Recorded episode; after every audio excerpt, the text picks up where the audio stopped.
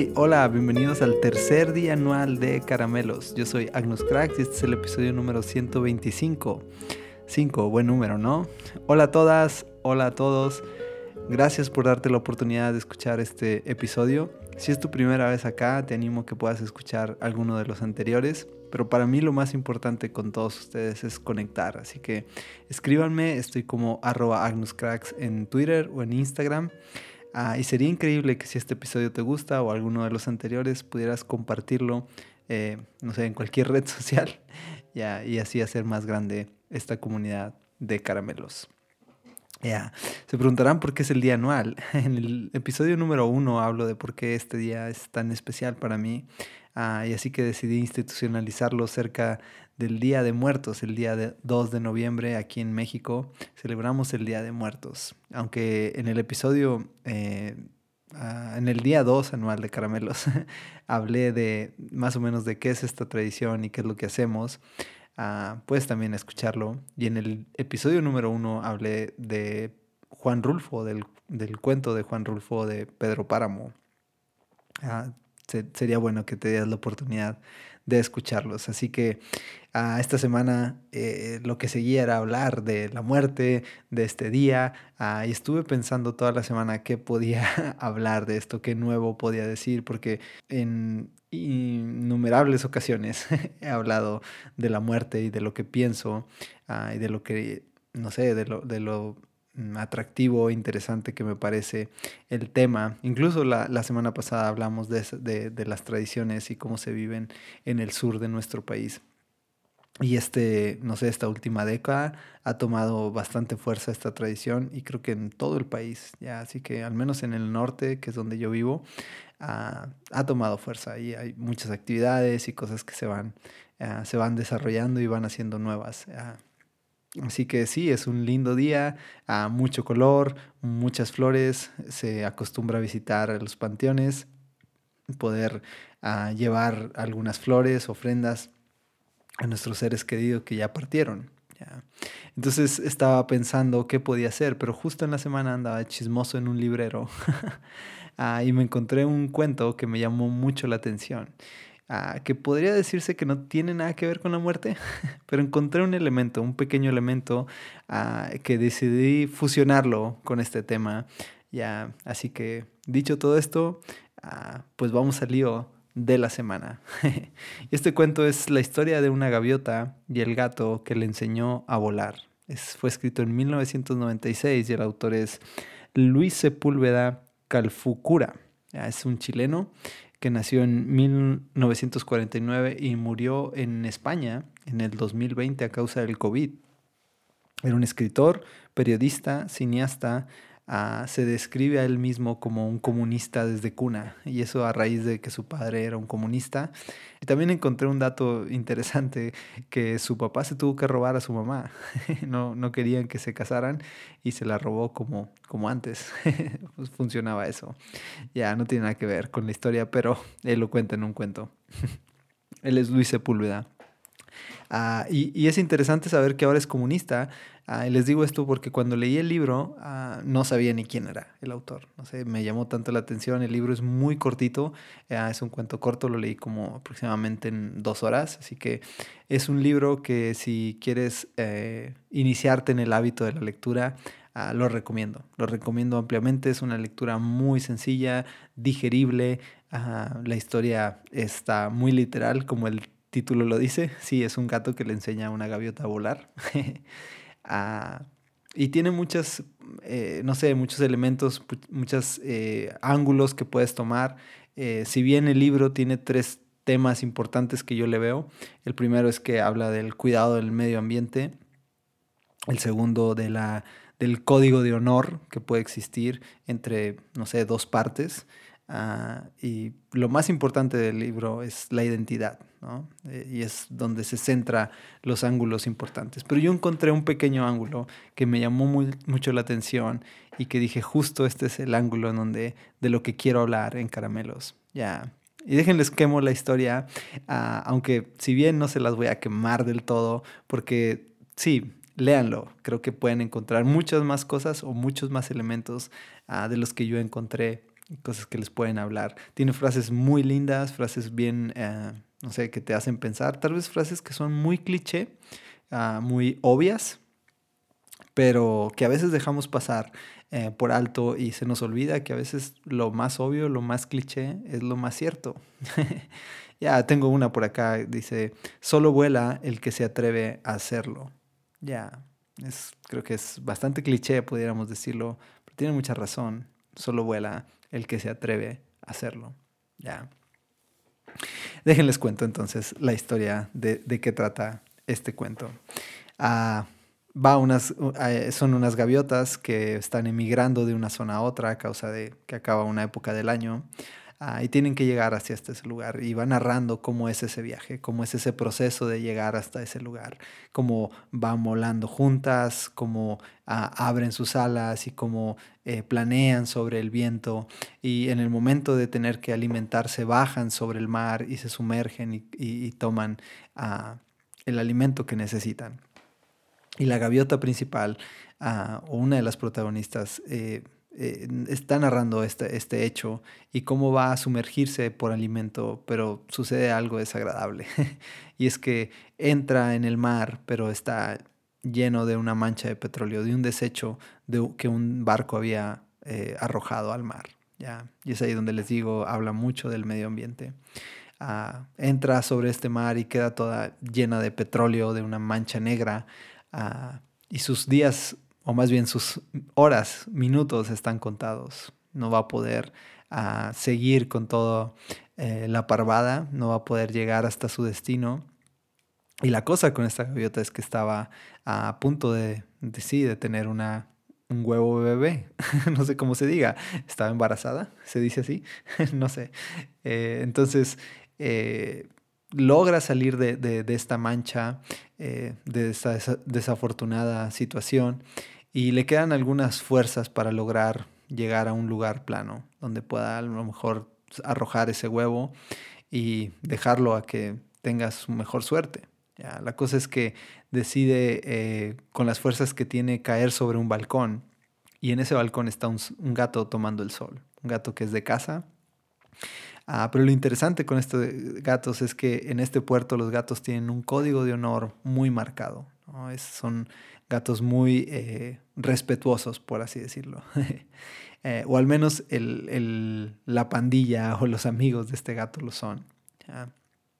Decide caer ahí y el gato desesperado por tratar de, ayudar a esta gaviota, de salvarla, trata de hacer todo lo que puede o lo que tiene a su alcance, pero la, gaviota no está interesada en salvarse. Lo único que tiene sus últimas fuerzas es para arrojar su huevo y y les digo, tratar de que logre sobrevivir ese huevo. Ella ya no tiene fuerzas, sabe que va a morir, ha escuchado historias de cómo eh, estos desechos terminan matando a muchas de, sus hermanas gaviotas. Ah, y cuando llega a este balcón empieza a hablar con el gato. Y hay una conexión entre ellos. El gato tratando de, con todos, les digo, sus recursos de salvarla, eh, la gaviota le dice que no se preocupe, que lo importante es que cuide de su huevo y le hace prometer tres cosas a este gato. Siendo un gato de honor, él decide cumplir estas tres promesas. La primera era que no se comiera el huevo.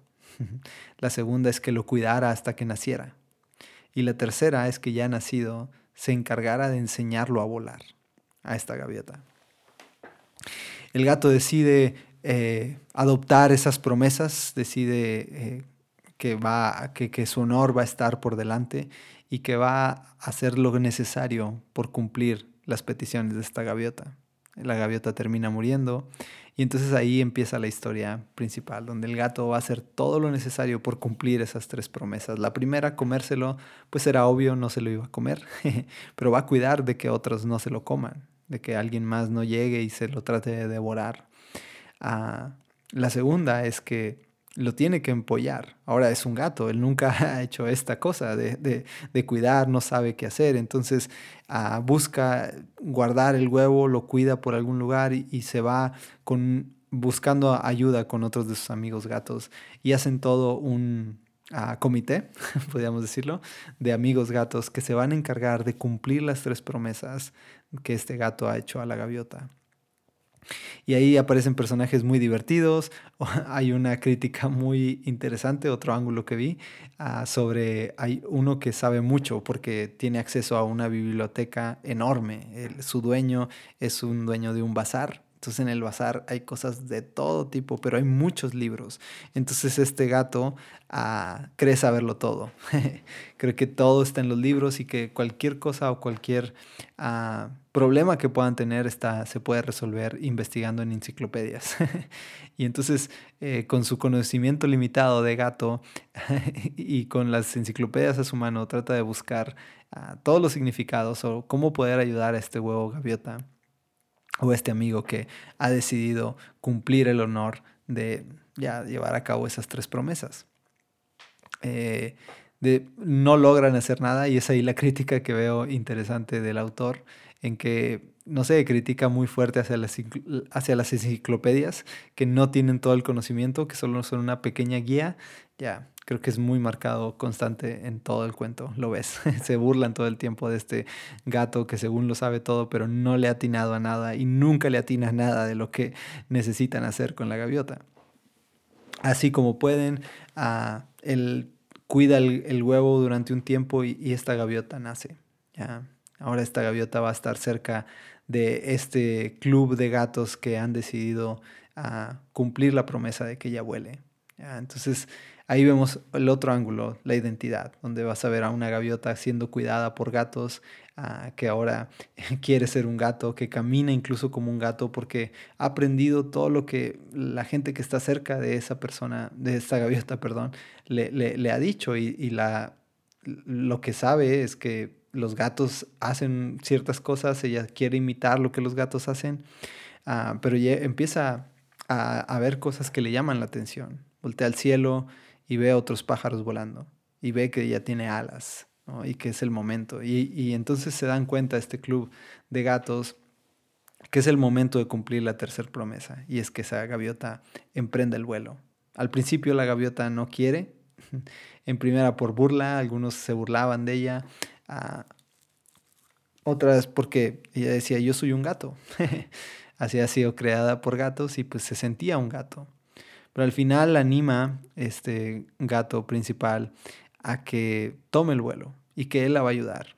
Se juntan todos, de nuevo la enciclopedia no sirven para nada, intentan muchas eh, cosas, muchos métodos, pero no lo logran. No logran que esta gaviota emprenda el vuelo. Entonces deciden romper uno de sus códigos principales. Y el código principal es que los gatos pueden maullar en cualquier idioma o en cualquier lengua o en cualquier, eh, no sé, nivel de comunicación, podríamos decirlo.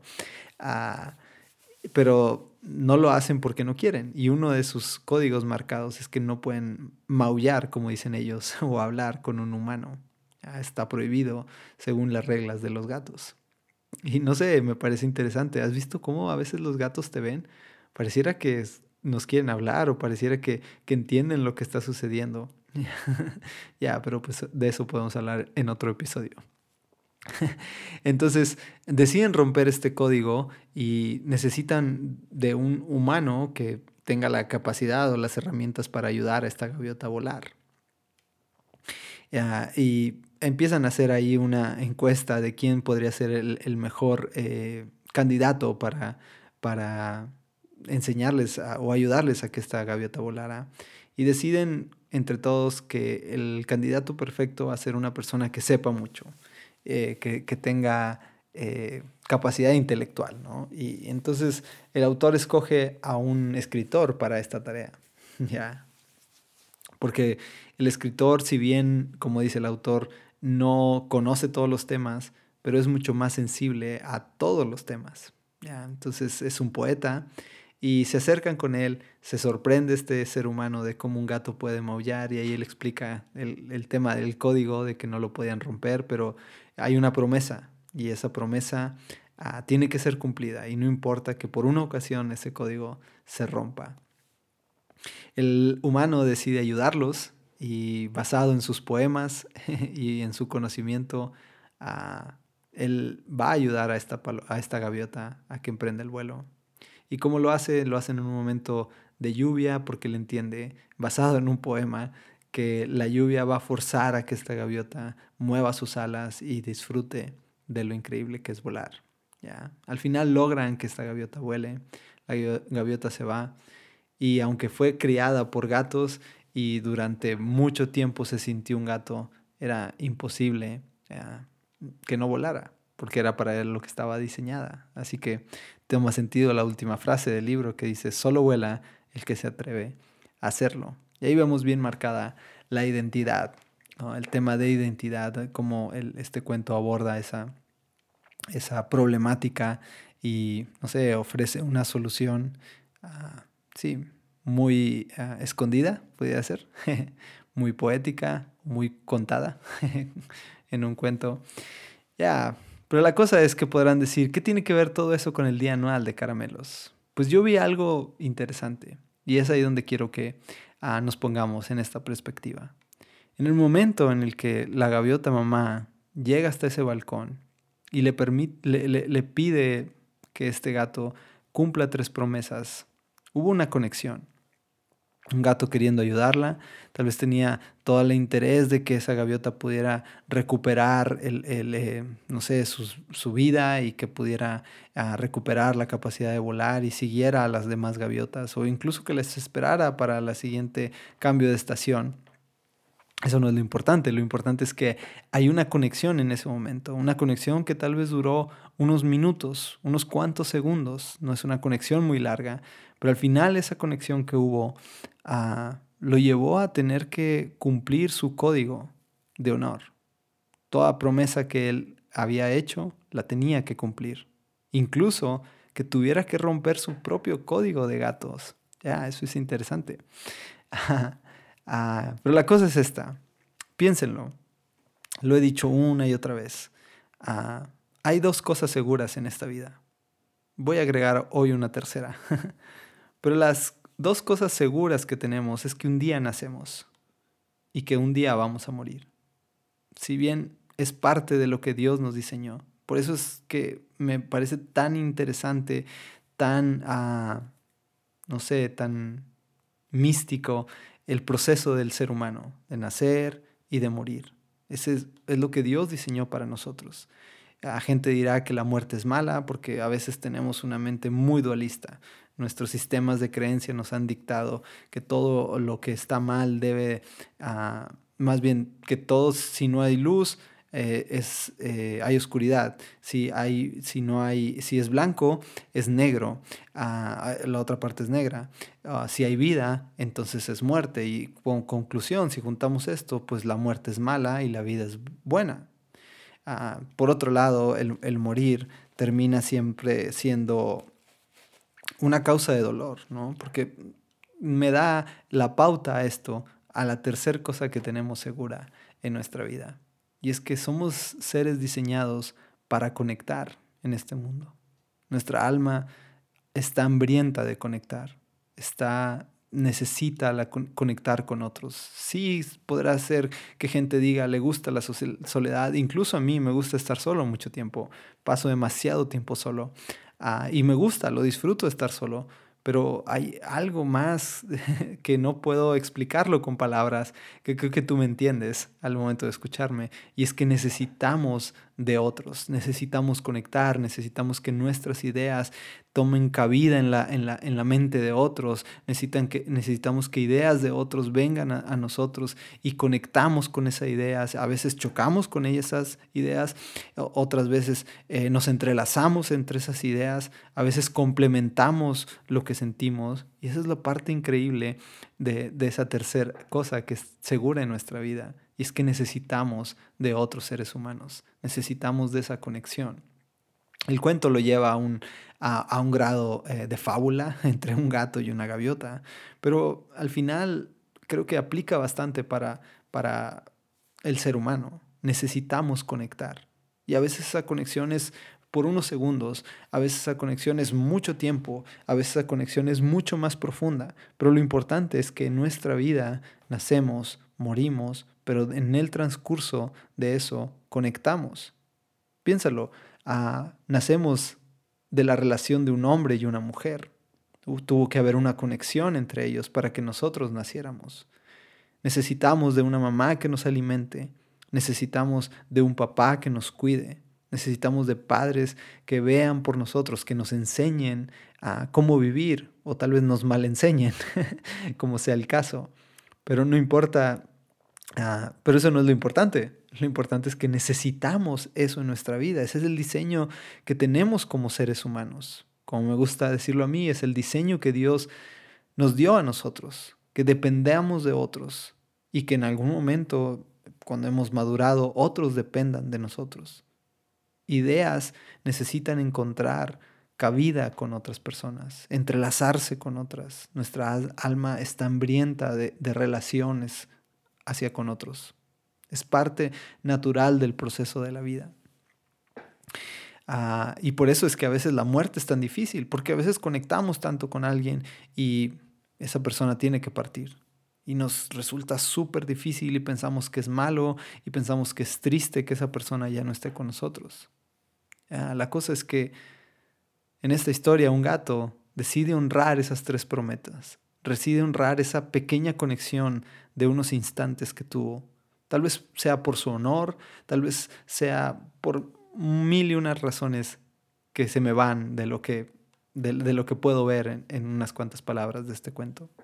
Pero la verdad, o la verdad más clara para mí, es que veo que existió una conexión y que esa conexión trajo como fruto el compromiso de este gato por cumplir esa promesa de que esta gaviota volara. Y hizo todo lo necesario para que volara.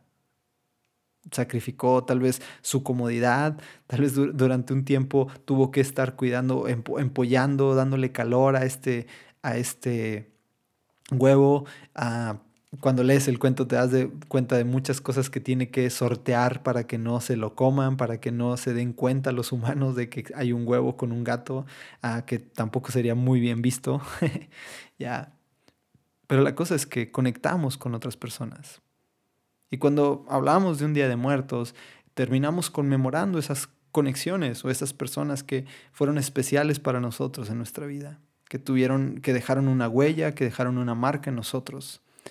Ah, y si lo piensas, el honrarlos en un día está bien. Qué padre que tengamos ese día, qué padre que podamos llevar flores a una tumba o poner un altar o simplemente ese día dedicárselo a esa persona y pensar en, en él o en lo que vivieron juntos.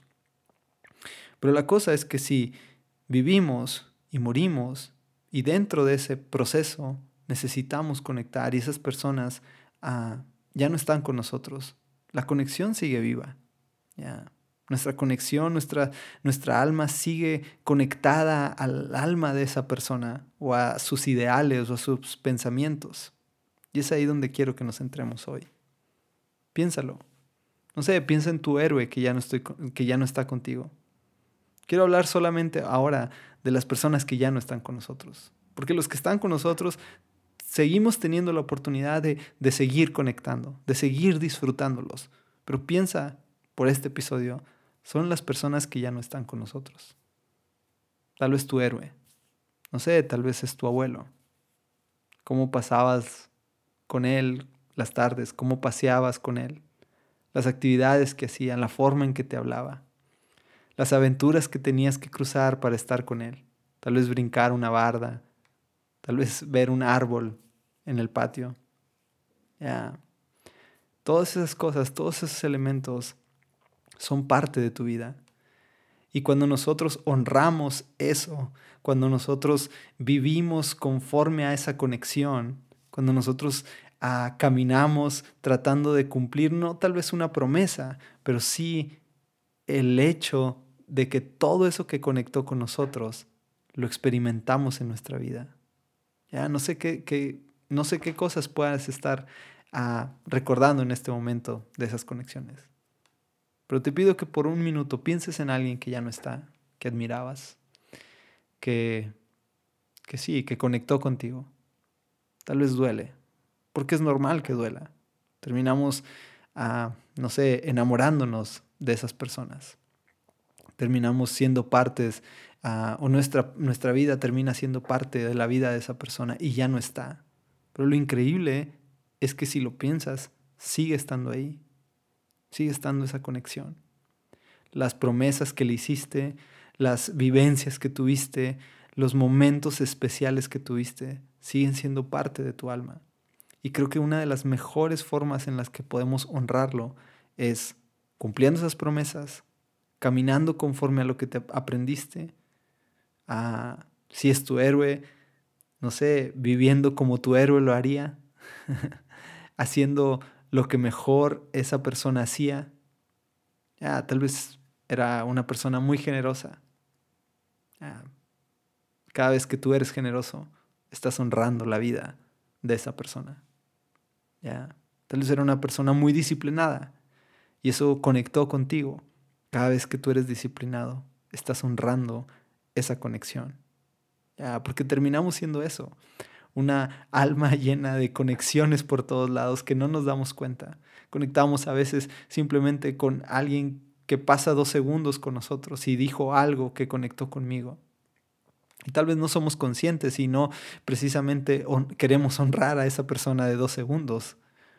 Pero cuando lo hacemos con las personas que amamos y que lamentablemente ya no están con nosotros, que nos duele que ya no estén con nosotros, la mejor forma de honrarlos es recordar, ya, recordar cada momento especial, incluso los difíciles, ya, pero que estoy seguro que trajeron una enseñanza. Y cada vez que tú ah, triunfas, cada vez que tú ah, sientes una gratificación por, esa, por esa enseñanza que tuviste, entonces estás honrando las conexiones. Estos días siempre son buenos para recordar. Puedes poner un altar y qué lindo. Puedes comprar flores y es increíble. Ya, puedes hacer todo lo que haga tu cultura para recordar a los muertos. Pero también tenemos todo el año para hacerlo. También tenemos toda una vida para seguir viviendo esas conexiones. Y cada vez que tú vives conforme a esa conexión, sigues honrando la vida de esa persona. Y estoy seguro que donde sea que esté esa persona, si es que puede ver o no puede ver, si es que puede sentir o no puede sentir, ya, estoy seguro que al final hay una sonrisa en esa otra persona. Ya. Así que hoy quiero terminar solo con esto. No sé en quién pensaste. No sé si te duele tanto la partida de ese ser querido, que seguramente es difícil. Seguramente no lo ha superado del todo. Ya. Pero tal vez esto pueda ayudar. Vive tus días como si esa persona estuviera ahí, como si siguiera ah, viéndote a los ojos, como si siguiera ah, platicando contigo. Y sé que puede sonar a una fantasía, pero no sé, creo y estoy convencido que nuestras almas se conectan y que esa conexión no termina con una simple muerte física. Ya, eso trasciende mucho más, porque terminamos siendo eso, terminamos siendo esencia de todos y de todas nuestras conexiones. Ya. Sin más, te animo a que festejes también el Día de Muertos. no sé, haz algo importante en estos días para esos seres queridos. Cómete lo que les gustaba comer.